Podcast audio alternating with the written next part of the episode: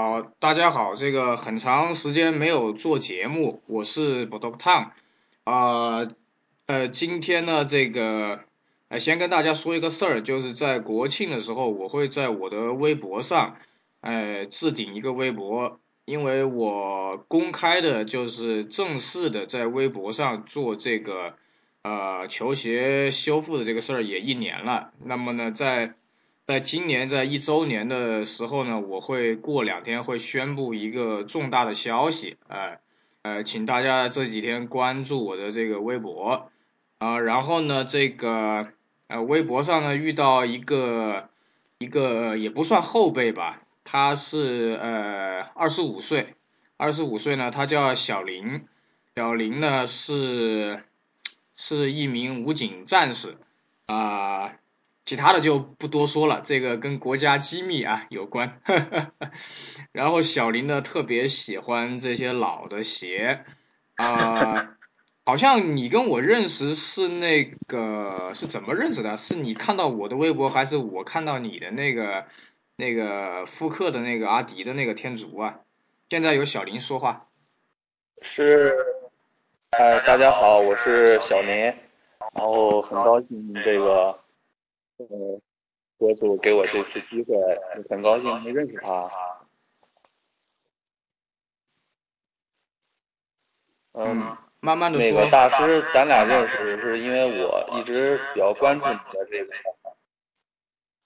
关注你的这个微博，然后看看到你就是有在做这个球鞋修复这样一件事，我觉得非常牛逼。嗯。慢慢说，然后就每天都会去翻看你的微博，然后看到你有好多好多的这种复古的球。对。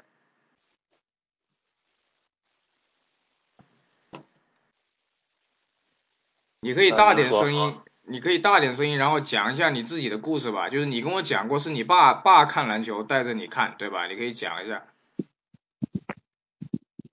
对，好好好，这个这个要追溯到我特别小的时候，就是那个时候也就嗯八九岁吧，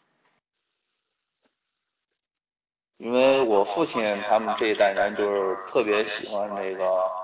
芝加哥公牛，就是因为这个看这 NBA，看这个芝加哥公牛，看这个迈克乔丹，就是慢慢就他们也就是喜欢打篮球，然后接触这这个篮球，然后我我的父亲那个时候就经常在家就是收看这个 NBA 的这个赛事，然后那时候我还很小。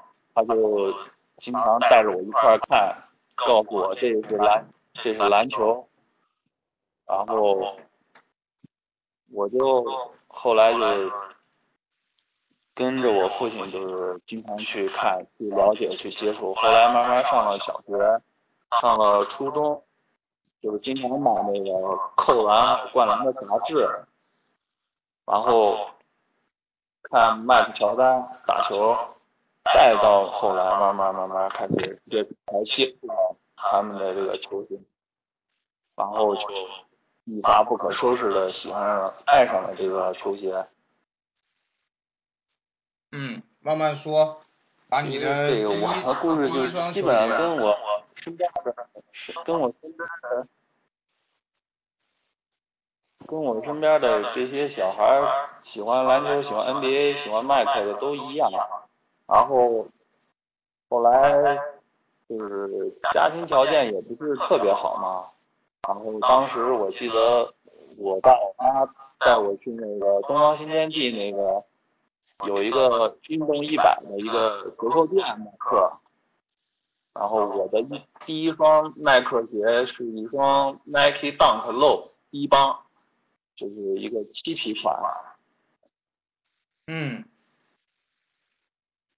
当时买的时候也就三百多块钱，然后我觉得那个特别酷炫，这是我第一次呃，就是接触到这个漆皮这种材质的球鞋。嗯，不要紧张，慢慢说。然后后来就是，我是，就是有点紧张，对。我是前一阵子看到那个微博上看到这个球鞋这个图片，才知道我的这个耐克的这个 Dunk Low 的这个设计灵感是出自于这个乔九的低帮款，就是就是麦克 B 比的一双这个这个 PE 球员球员版，因为当时耐克出过很多这个。这个 Dunk 低帮版，它的这个设计灵感都是从这个就是 AJ 的正代款里面借鉴一些这个呃设计元素。然后我当时就看了这个微博之后，我就心里就特别后悔，你知道吗？就是我因为我这双鞋一直穿一直穿，后来就穿坏了，然后。我就非常心疼，然后就把它收拾干净之后放到塑料袋里，把它保存好，原放回球鞋鞋盒里，然后就算作一个纪念吧。这就是我的第一双耐克鞋。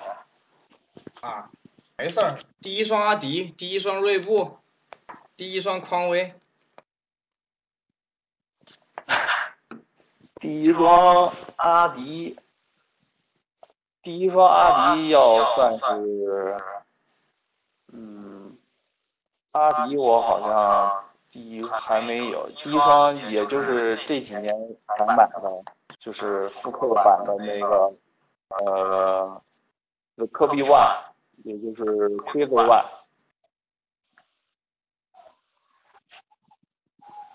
但是要说到锐步的话，我是比较喜欢锐步的。我的第一双锐步，那是在北京的奥特莱斯。我记得那那天是因为我过生日，然后我的姐姐，然后带我去这个奥特莱斯的折扣店，我就看到一双那个，哎。艾艾艾弗森的那个签名款就是 Question One 低帮版，然后它是纽约洋基配色的。哦。当时买的时候是三百四十多块钱，很清楚。这么便宜啊？我家我家还有哎，那双低帮的纽约洋基我还有。是不是？对对。那对那双很屌的。你那双鞋还在吗？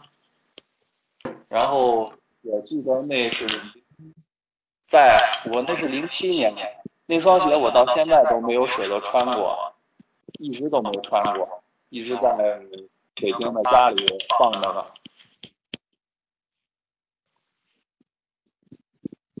因为我觉得那双鞋的鞋底太干净了，如果说要是在水泥地上走路啊或者打球，我觉得会有。很大很大的磨损，所以一直没有舍得。嗯，继续。一直没有穿，就一直在家里收藏放。然后我的第一双 A J 的鞋，嗯，第一双 A J，第一双 A J 也是这几年参加工作，自己有了钱之后才买。我的第一双 AJ 是那个 Air Jordan 六，就是也是最近复刻的，去年复刻的这个条六红线。嗯。说到这双鞋，我就不得不说到我的哥哥，因为我初中的时候，呃，在学校的篮球队里，我的哥哥就是我们校队的老师。然后，然后我们的我们的队长，然后他跟我也是同届，姓陈，然后他对我特别关照，对我也特别关心。然后他现在在阿德莱德，这双鞋就是他从阿德莱德给我寄过来的，然后他当时是原价买的，然后卖给我就是一个比较便宜，一千块钱。哦。对，因为我那个时候上初中，家里条件也不是特别好。那时候我记得我就有一双，一双李宁的 Top 杠，Top 杠有两款，一款叫飞翼，一款叫鹰爪。我我买的是一双鹰爪，当时也是在折扣店里买，那个也是一百多块钱。哦。对，当时对我来说，这个能穿李宁都是非常非常觉得很酷的事。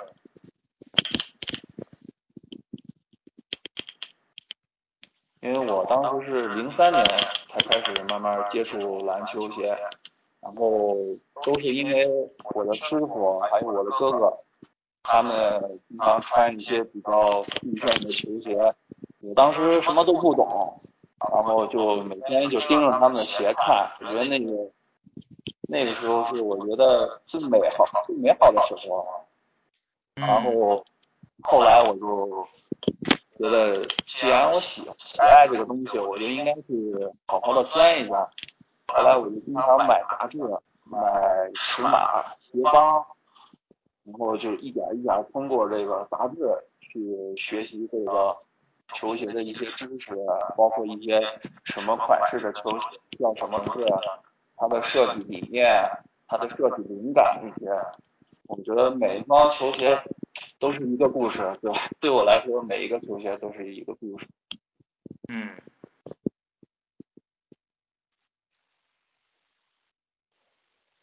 然后我的球鞋故事基本就是这样，就是因为单纯的喜欢。然后我也不会说是去追一些特别特别稀有啊、特别贵的鞋，因为我的经济条件嗯也算是比较很普通很普通，而就是自己喜欢的鞋一定会去收。嗯，我我我提问一下，我提问一下，这个上世纪八十年代、九十年代这，哎，您说。啊，就是因为我看到那个，就是呃，你为什么会买那个 Fly 九六跟那个复刻的那个天竺啊？这个天竺是因为当时我哥哥，就是有一天我是上学，那个时候他在我们学校篮球队里也是嗯比较能说得上话的人。我也不敢，就是接近他，不敢跟他说话。然后，因为那个时候自己也没什么钱去买球鞋，就有有一些自卑。然后有一天我上学，就看他穿了一双那个非常非常炫的酷炫的球鞋。然后那双鞋是那个当时科比还在阿迪达斯时期穿的第一双。E.Q.T. 呃，K.B. 八一就是现在复刻的呃 P.Z. 八，当时他穿的是这个湖人队的主场配色，白黄，我觉得非常特别漂亮。然后他那个鞋底儿，就是看上去，嗯，在现在来说，我也觉得非常非常的前卫。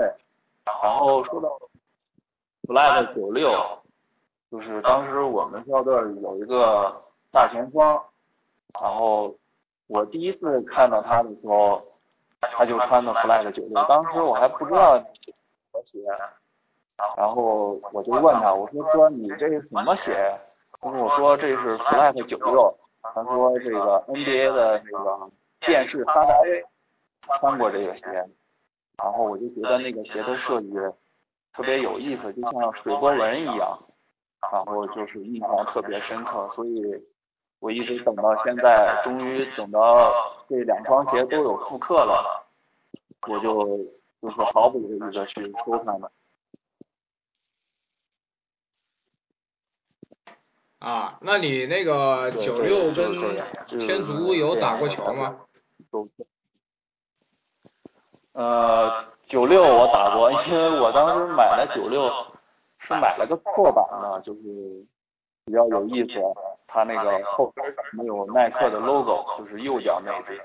呃，天足呢，我就从来都没穿穿他们打过球，觉得那个天足，嗯，要是打球的话，我觉得有点可惜，因为我我比较喜欢那个天足的底儿。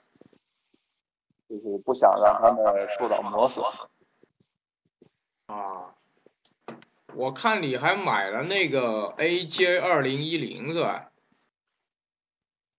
对对，说到这双鞋，因为那个时候是一零年，然后我都快要去当兵了，然后我去我们这个就是我现在服役的所在的青海的一个省会城市西宁市。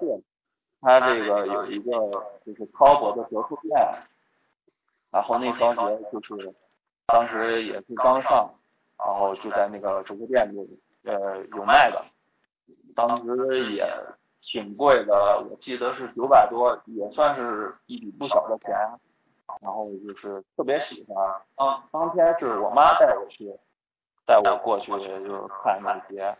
然后我妈也不太懂，就是说这什么鞋？我说这是那个乔丹二零一零，妈说这也太贵了，就不给你买了。然后我当时就上脚试穿了一下，然后也觉得那双鞋非常酷，它那个就可以看到这个脚脚丫子，可以看到那个袜子，穿的那个鞋可以看到牛袜子，而且还有是那种。像窗户一样的设计，我就比较喜欢。后来就是也没买，就是挺可惜的。然后买那双二零一零是在网上看的，当时有四，因为我的脚码是四零半，就是不太好买。我一看有那双鞋，而且只剩一双，然后价格也是一千两百出头。然后我就毫不犹豫的拍下来了。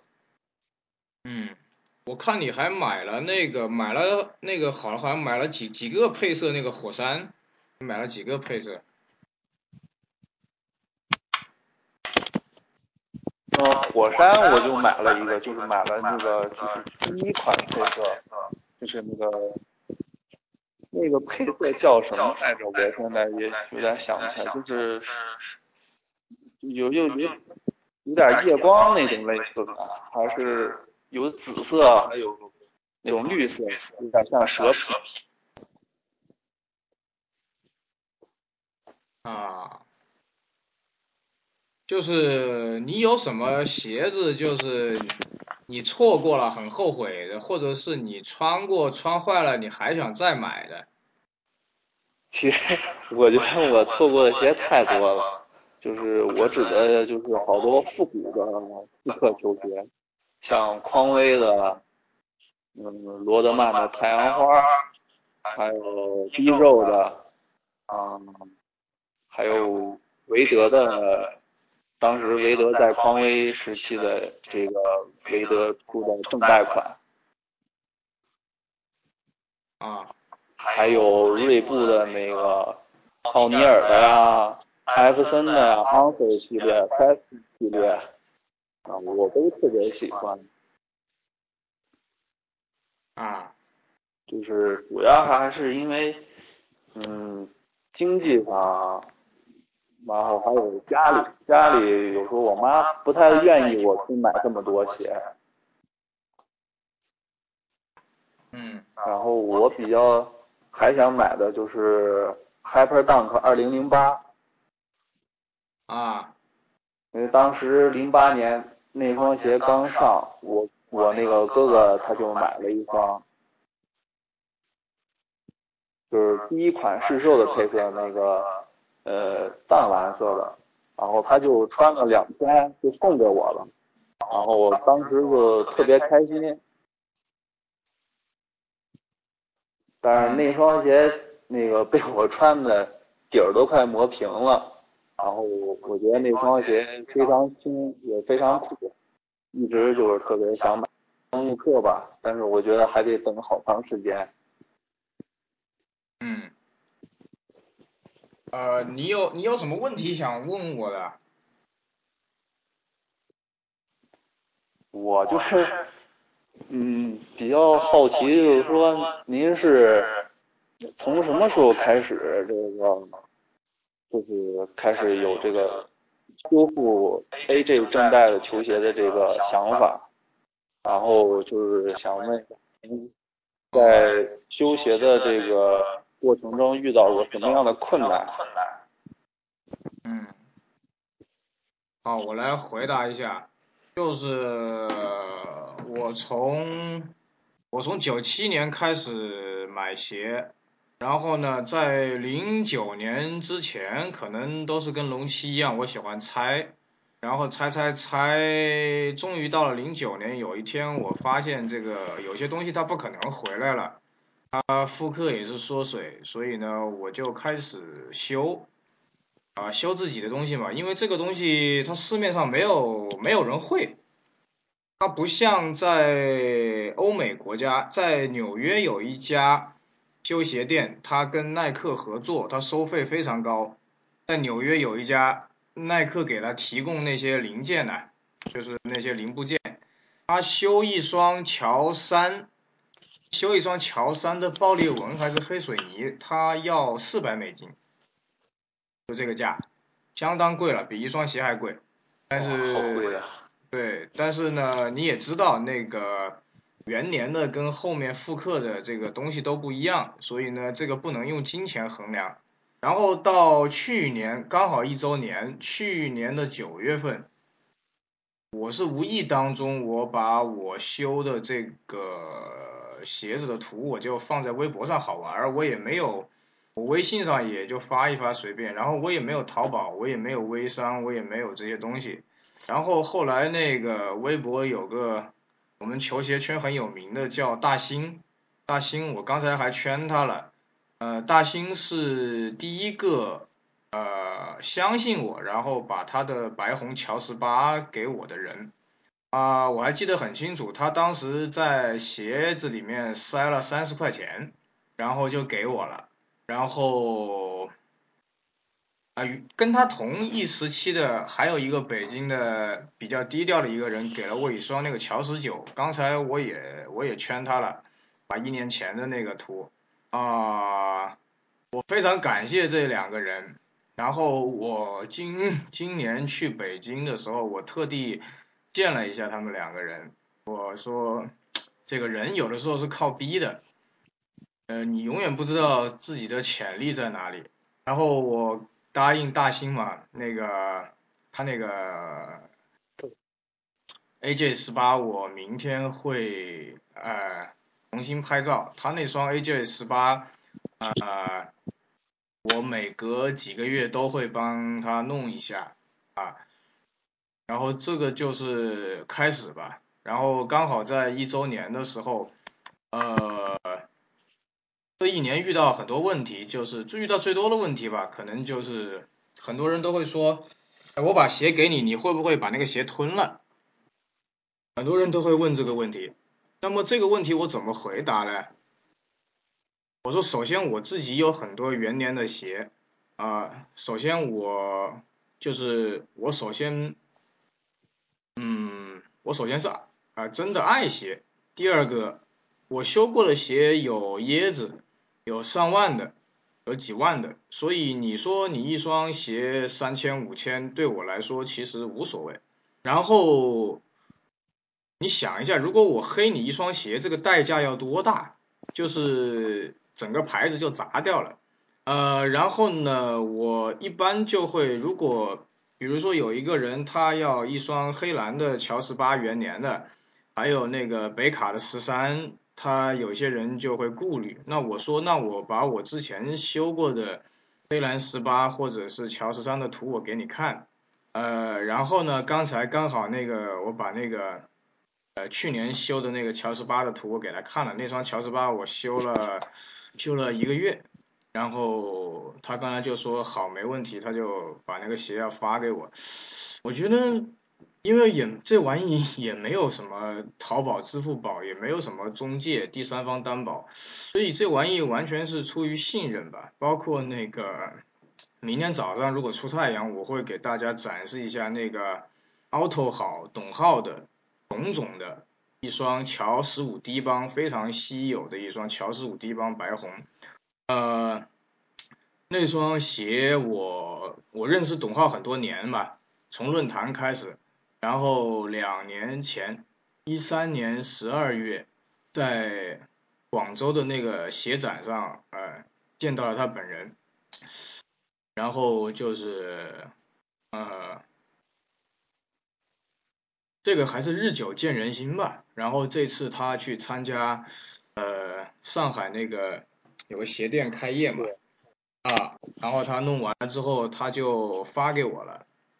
然后呢，因为我一直跟他说，我说你的第一双鞋我就就不收费了，因为我说我这个十五低帮很少，我说我能修就是我的荣幸。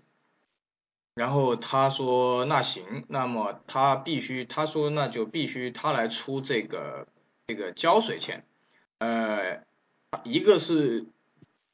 呃，他觉得完全不收费不好。第二个是他也想知道我这个用的到底是什么胶水。说没问题，大家都聊了这么久了，也见过面了。然后呢，我就把我的胶水的链接给到董浩了。然后呢，我在微博上也说过，我说我的胶水、我的护理液都可以给你看。但是护理液跟胶水的使用是有几种几款。护理液跟几款胶水，它是通过一定的比例配比来做的。就像论坛上说那个蓝光树脂很牛逼，其实是错的。没有任何一款胶水是万能的，所有的胶水，哎，不管是国产的、进口的，啊，快干的、硬胶、软胶，它都有自己的性格。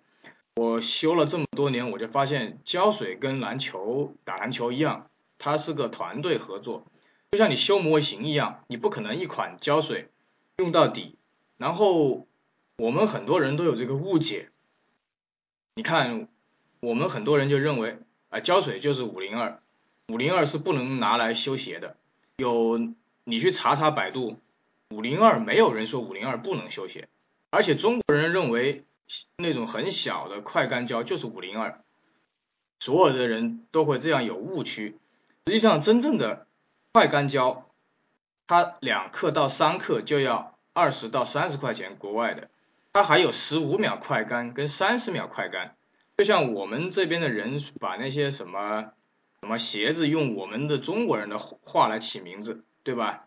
像什么太阳花，什么爆炸，什么年轮，实际上五零二这个已经已经是个很大的误区了，它真正的修珠宝的。就是修那个首饰上的那个珠宝，包括那些红木雕刻的那些，它用的都是那种快干胶，只有两克到三克，它的外形确实很像五零二，这个我不得不承认。但是它的价格一般都在三十块钱以上，而且它分多少秒快干，这个东西一基本上是德国人做的最好。然后我们这边就是刷鞋，这几天就遇到很多人问我刷子。那个 Jason Marks 的那个刷子，一个刷子要八十块钱，但是呢，它还有很多别的款的刷子。问题是它在国外卖的时候是一个大的套装，为什么别人会卖一个全套的东西？就是不同的皮子要用不同的刷子。但是你看到淘宝上跟大陆这边我们用的 Jason Mas 的，都是一瓶水跟一个硬刷子，它实际上有两到三瓶水跟三到四个刷子。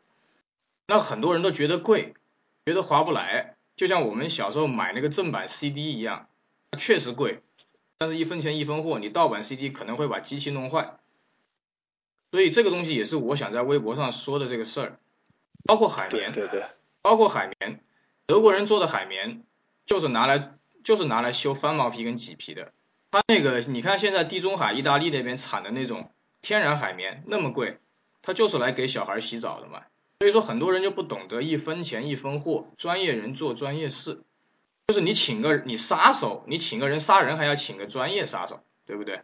那么很多人就是看到网上那些吹嘘嘛，他有一些国外的一些牌子嘛，他就胡乱代理嘛，淘宝上有很多嘛，然后很多人就觉得贵，然后他就只买一部分，中国的中国人中国的商家也是有点有点缺德，他就把那个什么套餐就给散着卖嘛。实际上别人卖一个套餐卖那么贵是有道理的。刚才微博上我也说了，翻毛皮跟麂皮是不能用那个普通的水的，也不能用普通的刷子。我刚才微博里写了，他要用钢，要用铜丝刷，还不是钢丝刷，要用铜丝刷，还要用猪毛刷，还要用橡胶刷。你在你在我们人我们眼里，修鞋就是个路边摊的事儿。你跟他讲这个，他觉得你在骗他。其实就是这样。他为什么我微博上写不下啊？就是为什么日本人他的护理产品卖的非常贵，但是日本人他愿意自己在家。自己护理有两个原因，第一个，日本的人工费特别高；第二个，日本的任何修理跟护理费都非常高。就像 GUCCI 跟 LV 的包，比如说八千块钱一个 GUCCI 跟 LV 的呃 LV 的包吧，你去真正去翻修两次，两到三次的价格是可以买个新的。在欧洲做这个奢侈品护理的人，一一年可以赚大概呃几十万欧。包括在日本也是，所以日本人要不就买新的，旧的扔掉，要不就自己好好的来护理这个旧的。那么现在我们国内这个行业呢，也有竞争对手，呃，这个行业是没有一个新兴行业，它是没有行规的。然后呢，他有些人呢就是收费特别高，然后就牛逼的要死，呃，然后呢，有些人呢就是推他的产品。比如说，Jason Mars 有一款产品，就是那个湿纸巾呐，就擦鞋的湿纸巾，它马上国内就有牌子就复制出来了，卖的便宜点。然后，包括刚才有个新加坡的朋友，他说他买了网上那个什么叫去氧化神器，大家可以去搜淘宝，有国内的有国外的，他说都试过了，在乔十一的水晶底上是没有用的。我说是啊，我说你人在新加坡，新加坡很潮湿。你就算去得掉氧化，它还是会重新氧化，氧化是个自然规律。然后呢，你大家只要学过化学的都知道，你那个去氧化就跟刮你的皮一样，你搞一次那个鞋就重伤一次，而且去氧化是很有可能让那个鞋脱胶的、开胶的。但是你看到网上的广告就做的很好，哎呀，搞得很干净啊什么的。但实际上这种东西，一个是伤鞋，一个是取决于你的环境。如果你人在新疆或者东北那种比较干燥的地方，我觉得还有可能。像美国啊，美国那边的很多地下室啊都是很干燥的。你本来人就在新加坡、在广东这种地方，你再怎么去氧化，一两个月以后它还是黄了。包括我微博上有一个那个呃科比六。那个绿色的，我就跟那个主人说，我说你人就是广广广东的，那么这双鞋你最好就是因为广东很潮湿，你干脆就做完了，你干脆就就摆在那里，就当一个工艺品。它不管怎么，不管什么程度的氧化，它都是对鞋是有损伤的，这个是没有办法的。就是我跟别人打了个比方，我说，就像那个殡仪馆给人给死人化妆的那个。就说你已经是一个交通事故的一个现场的拉回来的死人，我不可能把他还成一个一个完整的人，对吧？就哪怕是林志玲，哪怕是林志玲出了车祸，我也不可能把他还成他电视里面那个样子。就是很多人对这个修鞋有过高的期待，他就恨不得一个旧的给你，你能还他一个新的。这个是这个是。学过化学、物理的人都知道，这个是违反自然规律的，对不对？那个大兴当时给我那双白红十八，它已经是手撕机了，对对，已经是已经是已经是可以扔垃圾桶的白红十八了。我修了很久很久，他那个十八现在应该是没什么问题，可以走路。但是我跟大兴说，我说这个对体重有要求。包括前段时间我修那双零八年的十四，我就跟那个人说，我说你一定要。注意你的体重，然后上下楼的问题，包括前两天修的上半个月修的那双元年十三 G G，那个新疆的那个人，我也是跟他说同样的话。我说，首先我不是万能的，然后武汉的环境天气跟新疆、跟东北都不一样，跟广东，所以这个东西你不要指望一个出了交通事故的那个脸，你我能把它还成新的啊。然后再就是这个有恶性竞竞争对手嘛，他就我明明跟他说了，我说这个鞋这个地方粉化了，我只能把它呃固定住，你不可能再穿了啊。然后呢，我就不知道他哪根筋不对，又在微博上说啊这个地方怎么粉化啦，没有修好啊。你说这个事儿怎么说得清楚？所以后来我就说，那你发图之前你圈我，我收到鞋修之前我圈你，然后我修完了再再再发回来之前我再圈你，那只能这样黑纸白字嘛，对不对？还有一些人很搞笑，他他一朋友找我修修完了。修完了，他那朋友啥话没说，还在问我要，还在问，还在问我要不要，他还有一双乔十六要修，结果莫名其妙，他跑出来有一天在微博上说，哎呀，你没修好，什么什么什么什么，我也不能说啥呀，我心里想，你那球鞋的主人都没说啥，你这个旁观者跳出来干嘛？我就很搞不懂，然后就一大堆人，我过年的时候那个拍了我那个。德国那个胶水嘛，那个小胶水的那个那个反面嘛，然后很多人也不看，也不看是不是英文，就骂我是五零二小王子，五零二天皇，我也我也我也懒得说。后来那上个月我就把那个图又找出来，我说我再发一次，我说你自己看一下有没有五零二是英文的，对不对？黑纸白字那个胶的反面是英文的，然后你去查一下。那一条微博的阅读量有超过七万，然后后来有一个美国的朋友就很很搞笑，他也是有很多元年的鞋给我修，他那天就特地从美国打个电话，我们两个聊了聊，就聊到这个事上了。他说：“哦，你就是那个五零二小王子啊。”他说美国人都知道，我也哭笑不得。但是他说他第一眼就看到我是个行家，我是专业人士，因为他自己做模型的。他说这个胶水他一定是。不是五零二，它一定是国外的胶水，通过别的胶水调配比例才能修。因为这什么事儿都有一个核心技术，对吧？就像康师傅骂他妈农夫，农夫骂康师傅一样，我不可能把我的核心技术给你看，对不对？我那条置顶微博上，我我不知道你看了没有，我就这样写的，我说说护理液什么胶水我都可以给你看，但问题是它有一定的调配比例跟使用顺序，对不对？你就算买了铜丝刷子、猪毛刷子、什么橡胶刷子，对对对，它是有一个先后顺序跟那个护理液的，它不是所有的护理液都可以用翻毛皮跟麂皮的，对不对？我只能点到为止，因为我是要，我是要，对，我是要盈利的，对不对？我又不是慈善组织，对不对？中国这个市场这么大。我从来不对我的行业，我从来不对我的同行，我都是我都是互相学习的。我比如说，我看到我那个同行，他那个淘宝电商的刷子不错，我就我就跟他说，我说你们家刷子不错，就是说互相学习嘛，对不对？这个东西你没有一个，我是零九年开始修的，今年是第六年，就是你没有一个几年的一个经验，你是。没有金刚钻是不能揽这个瓷器活的，然后你必须是拿你自己的鞋做试验，有成功有失败，我才敢接活。比如说我自己就把我自己的元年的皮盆三，皮盆三是在大陆没有卖的，我就把我的皮盆三给修坏了，然后把我那个科比元年的那个天竺有一款也是修坏了，我是拿我自己做实验，我才敢接活，对不对？我不能保证我这过去一年每个人都满意，但是我麻烦各位，如果你不满意的话，你第一时间要找我，而不是在微博上到处圈人，然后呢，这个就是到处套我的话，就有些人还还他还故意套套套话，你知道吧？然后呢，啊，这个就是有什么事儿，大家大家说清楚。对吧？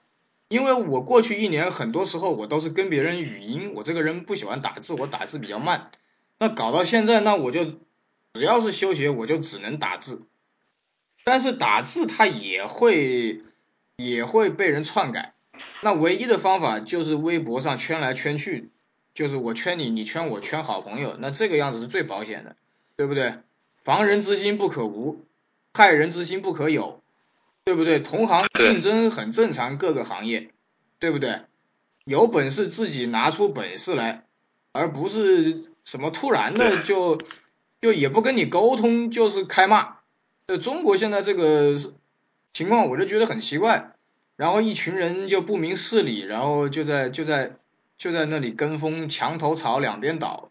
所以，我微博上那些我从来不回击，我也不对事，我也不对人。所以你看到我那个阅读过了七万七点几万吧，那一条我就只是按事实陈述，你相信我就相信我，不相信我我也没办法，对不对？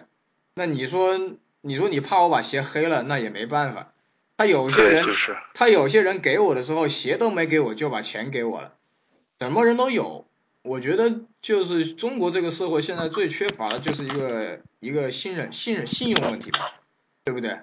然后搞得我后来没办法，我又去找律师行，我去找了国内最好的律师行，我去咨询律师这个事情怎么办。然后我写出来合同跟条款，那么你要找我修，我就先把条款跟合同给你看。你觉得没问题，我再修，对不对？白纸黑字，那只能这样。因为我一开始是相信所有人的，所以我在呃几个月前一个两个月的微微之前的微博，我是懒得写的，搞得我现在每次发微博都要写，这是我自己的鞋，这是别人的鞋。就很多人他还骂我，就很奇怪，说啊你你穿了别人的鞋，那我说这个事儿那怎么说得清楚呢？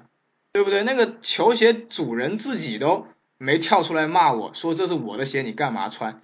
啊，你一个旁观者跑出来骂人，对不对？那很多修我的鞋不是我的码吗？我怎么我怎么穿呢？我问你，对不对？哎，然后还有的人就是说我发出去的时候鞋子是好的，他收到了说鞋子有问题。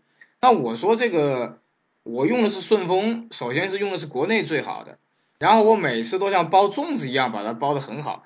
但是归根到底，这个快递公司这个顺丰它不是我开的，顺丰乱扔东西、乱砸东西、淋雨了怎么样，我是没法控制的。你要觉得这个鞋贵，你就给他买个保险，投个保。他很多人就不愿意投保，你知道吧？很多人说，哎呀，我还要买保险呢。我就觉得，就是我们中国人的这个投保意识非常差。他顺丰现在是。封顶啊，是五十块钱可以保一万，就是你的鞋你投你投五十块钱，它可以保一万。它前段时间的我不知道现在改了没有啊，就是比如说你这个鞋你发给我我没收到，可以赔你一万最多。你如果你如果你给了五十块钱保费，那么我发给你的时候我也可以保险，那么那个保险费当然了都是到付了。那么如果你万一没收到或者被他怎么样了？他是可以赔的嘛，对不对？那很多人就骂他说：“哎呀，你看这个鞋这里坏了，那里坏了。”我说我发之前都已经把它包成粽子了，我也拍照给你了，对不对？我不可能，我不可能把它弄坏了再发给你，我本来就是把它修的。那这个顺丰的这个风险，那那只能靠运气了，对不对？因为我一直有一期节目，有一个第十八期节目，我一直没有发。一直没有发的原因是因为上次我请了美国的那个朋友做了一期节目，就是说现在球鞋市场已经已经乱到已经已经腐烂到有的时候我看到想吐。就是我们在那期节目里面聊了一些，就是呃，比如说那个出事儿的那个江汇，呃，前段时间出事儿被被抓进去那个江汇，什么圈了几千万的钱，这个事情很好理解，那个不就是你人贪心嘛，对不对？没有什么人神通广大到能够把球鞋做成期货，这是不可能的。因为耐克、阿迪控制了控制了这些东西，你不可能把球鞋做成期货。你用小孩子的思维想一下都能想出来。但是就是人的贪心，导致那个人，对不对？搞了那么多钱，现在被抓进去了，钱也要不回来，对吧？你想想看，不都是人自己的贪心吗？所以我在这过去的一年里面，我今天也总结了一下，就是人在成功的时候千万不要骄傲，要冷静、冷静再冷静。那么人在低谷的时候，一定要给自己鼓励鼓励再鼓励。我在五月份的时候我住院，所以整个五六五六月份我的身体都不太好啊。那个时候也有竞争对手黑我，所以我就那就那就好好养身体喽。然后然后上个月也是嘛，上个月也是那种有那种像那种玻，我可以说叫玻璃心吧，什么事儿都跟他说了。说完了，我说你要是不满意，我就不收钱，啊，他还是把钱给我了，给了就开始玻璃心了。他他他说他不满意，他也不主动找我，然后就网上到处到处说我不好。你说我能说啥？我跟他的记录都是语音的，我不我又不可能把语音挑出来，微博、微信都没这个功能，对不对？所以就是。这个社会就已经就已经这个样子了，所以搞得我八月份的时候我也很伤心。八月份的时候，呃，一个是这个事儿，一个是这个感情生活也不顺，所以上个月基本上就废了。啊，今这段时间我也是我也是想了很久。你看这个袁世凯也是也是有用的时候就用，没用的时候就踢回家钓鱼。就是邓小平也是也是几几进几出，所以人嘛，人就是这样，所以我也我也我也我也想的比较通，但是我觉得真的是很很寒心，你知道吧？遇到真的什么人都有，你有的时候他们说的一些话真的是很伤人，而且你还没办法反击，你一旦反击就成了骂战，对吧？这个微博上的水军啊，这个这个。骂战啊、撕逼的这种事情，这不就是闹剧吗？对不对？对不对？所以我一周年了，也通过这个节目，就是我我听听，哎，你说，就是我天天跟我讲这么多，然后我这个自己也是特别，呃，觉得觉得是个挺伤心的事情。因为我一直关注你的微博，然后就也会经常看到这个微博上啊，有人说这个说那。对啊，就是他有些人能体会到你的那他有些人就很奇怪，我就搞不懂。不，我就说你身为这个鞋的主人，你如果不满意，你就直接应该第一时间跟我说，你不应该是。你不应该是收到鞋也不说你收到了，然后呢，你就呃到处找人，呃到处这个这个这个这个这个这个套我话，你知道吧？他有些人很过分的，他套我话，我也不知道他收到鞋没有，他也因为顺丰他有的时候不会显示他收到没有，他不是每条都能显示，他就套我话，你知道吧？所以你说我能怎么办？他说这是五零二。但有些人他就是英文不好，他看不懂，但是那个胶水的外形它就是五零二，就像五零二，对不对？那我能怎么办？你看德国人，他的刷子什么皮用什么刷，什么东西用什么刷，他光刷子都有几十种，他的海绵都有很多种，包括那个我有个朋友做那个美球美国棒球大联盟的那个帽子啊，他说就单独一个红色，在老外的眼里就单独一个红色都有几十种。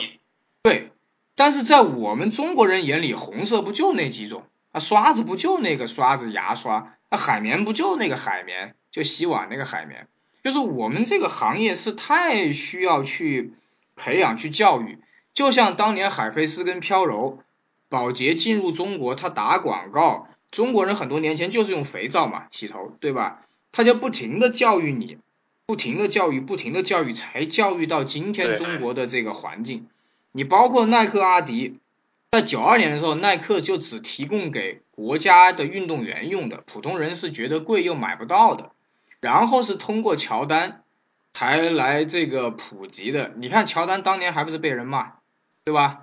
詹姆斯、科比还不是天天被人骂，别人活得很好，对不对？你你你骂关他鸟事，他广告费赚着，对不对？就是我也想跟这些这些同行啊说一句。就是大陆一边各呃大陆就是各走一边，就是说同行它不应该是恶性竞争，而是一个互相学习、互相帮助的。啊，我最近也在网上看这些同行的这些他们代理的这些护理液啊什么，确实有值得学习的地方。包括我参加那个广州的那个广州跟上海、北京那些球鞋展览，我也会去研究研究他们的这些产品，他们有什么优点，设计有什么优点，他们有什么缺点，味道啊、刷子啊这些东西，就是互互相学习嘛。搞到在中国同行就是撕逼的。康师傅跟农夫，那麦当劳、肯德基，就是苹果跟三星，就是干这个事儿。它应该是一个行业协会，它应该像那个英国的那个英国什么科学皇家协会一样，它应该是共同成长的，对不对？我请教你，你请教我，就对不对？就像对对对，我不可能是全能，对不对？我也不可能把这个蛋糕全部吃完。中国的市场这么大，对不对？就像滴滴跟优步一样。你们应该是互相帮忙的，而不是，而不是互相在那儿在那儿撕逼的，对不对？中国人就喜欢窝里闹，但是实际上这个球鞋修复的这个东西的鼻祖是外国人，在中国人眼里这玩意就是个路边摊，但是在外国人眼里这就是个手艺活，是一个匠人，所以这就是为什么日本的日本人他不敢去修。因为太贵了，所以，所以真的是啊，每个人你要有一个心理承受能力，对不对？我跟你说了，这个鞋大概多少年了，它顶多走走路，或者你要注意你的体重，你不能说我两百斤去穿，对吧？然后那个他说我们非要每天爬楼梯，那不可能嘛，这个事儿做不到嘛。对不对？那个《甄嬛传》里面臣妾做不到嘛，对不对？因为阿迪耐克的胶水它本来就是越用越差，越用越差，对不对？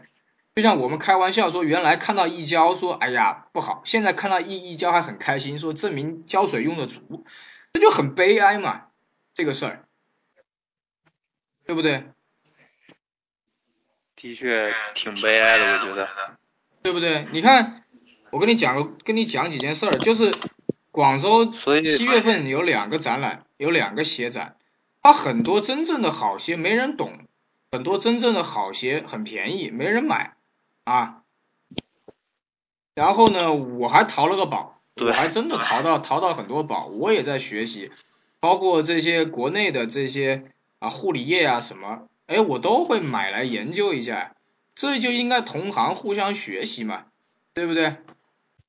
而而不应该是没事儿就在那儿骂骂骂，然后就是分享一下经验。对呀，你你就请他妈一帮一帮水军，然后就是有一些人就不不明事理嘛，对不对？我真的是觉得，所以我觉得通过这个这件事啊，你说也能反映出咱们中国社会的现状，对不对？对，就是。就我说了个很明显的道理，我说，包括那个十八期没播的那个节目，我说其实你自己用脑袋想一下，他耐克限量那么多双，那些淘宝上那些大商家他怎么搞到的货？你动动脑筋嘛。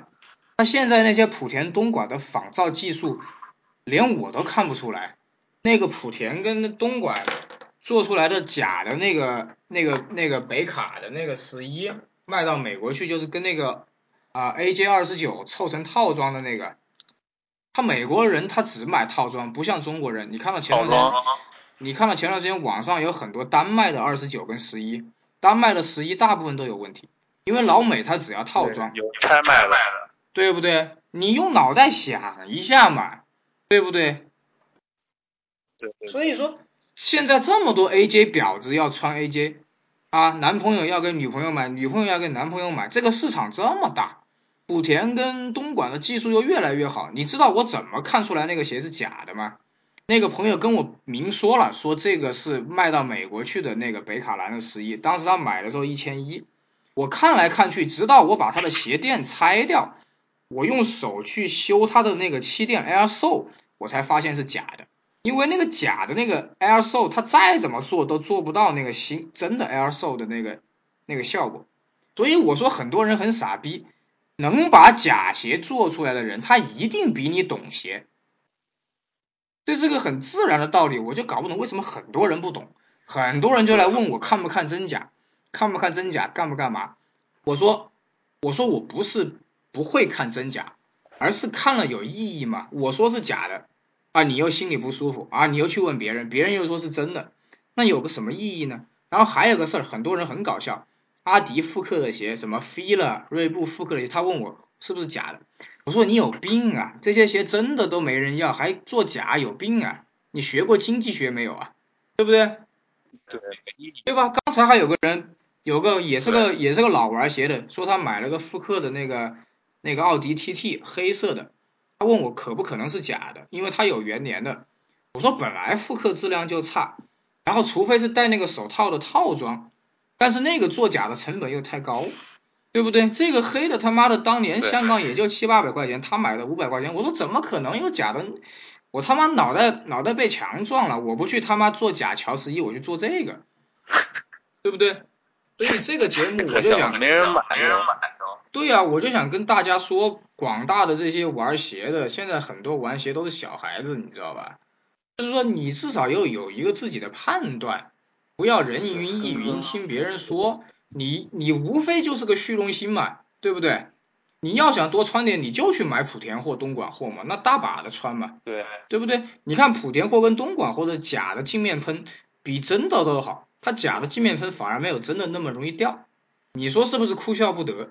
假的镜面喷也才一千多块钱，真的镜面喷掉了他妈一塌糊涂，对对不对？那个乔六低帮那个黑银的，那假的一大堆，做的不知道多好，对不对？哪来那么多真货嘞？对不对？很多人在那囤货，囤货，囤到最后都出不去了。你他妈假的做那么好，三两三三四百块钱一双，我干嘛要去打破头抢那个真的？对不对？那些什么所谓的那些网上的那些那些很牛逼的店，包括那几个实体店，他有几个是卖真的？他不都是真假掺着卖？他怎么赚钱呢？他店铺租金那么高，你想也想得出来嘛？他员工的工资。他不真假掺着卖，他怎么赚钱呢？对不对？很多小孩就完全不动脑子，现在。对这个，所以说也是。啊，行吧，你还有什么问题？我今天就讲这么多吧。就是问题倒也没了，但是我就是想说，因为我就是一直关注关注你，然后。也能感受到，呃，你的一些就是觉得悲伤的事情，但是不管怎么说，就是那种瞎逼逼、什么都不懂，然后经常黑你的人，你不要去理他。是啊，就是上次有个北京的朋友，他也是给了我一双。还有我们这这些人支持你。对，他当时有一有一个北京的朋友给了我一双那个零几年那个乔十二黑白季后赛的。也是鞋没到就先把钱给我了。后来我去北京，我我我找我我跟他见了个面嘛。我说你为什么相信我？他说只用看一下你的微博就知道你是个真正爱鞋的人。不是一个真正爱鞋的人是写不出来那些东西的。这个东西跟找枪手写软软文是完全不一样的。对，对不对？所以我觉得大家就是说你要了解这个人，你至少要把他最近几个月半年的读一读。对吧？每个人都有犯错的时候，每个人也都在进步。这个也是我，就是，对不对？就是我看到你微博，反正，嗯，给我的感觉就是，就是一个玩鞋、用心玩鞋的人。所以我就是特别喜欢你的微博，特别喜欢你。然后你刚才也讲到了，像还有左树啊。还有凹凸，这些都是咱们国内第一批的这个球鞋玩家。就是有的时候很悲哀，就是他们这种人有的时候其实不想玩了，有的时候想关注、关注、信任你。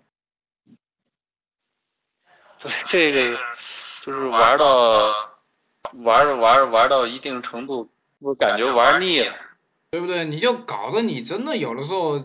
你真的有的时候看到想吐，我跟你说，就像那个那天我去那个做那个理疗嘛，那个理疗师那天说人太多了，他就把店关了就出去了。他说我做的都想吐，就是任何行业，如果你是打工的，你肯定会觉得想吐。但是你如果是真正爱这个东西，然后你会发现你爱的这个东西已经已经被这个市场搞得他妈的乌烟瘴气了，你有的时候真的很很很灰心，你知道吧？真的是很灰心。对，没办法，就是特别伤心，就。对不对？所以这个事儿今天就说到这儿吧，好吧？然后就是刚才您您说啊，好，好，好，不，你说，你说，你你你把话说完就结束。就是我也是我也是挺伤心的事儿，就现在好多小孩他不懂，然后他就去炫，然后就是虚荣心，因为我们像我像我。我接触球鞋都是从一个球，从杂志开始，然后从球员，从杂志，然后从这个球鞋的故事，它的设计，然后再去买这双鞋，都是从从了解了很多把故事背后的故事穿过啊，然后有什么创造出了什么样的得分记录啊，通过这。通过这些信息才会去关注，才会去买这双鞋。就是现在的小孩，他都不懂，他他也不知道，其实他根本就不知道这是什么东西，他他就觉得别人都买，哎，我也买，就是跟风，所以弄的很多现在就是伪玩家，伪玩家，不是真正的这个懂鞋的玩家。行吧，今天我们就吐槽到这里。这事儿就特别让我 特别让我恼火。特别伤，好，就是也挺感谢您给我这么个机会，然后谢谢。没事没事，那个以后还多的是机会，经常上节目啊。好，现在我们跟大家说再见，来来，小林。好，好。好，哎，大家再见。好，大家再见啊，拜拜。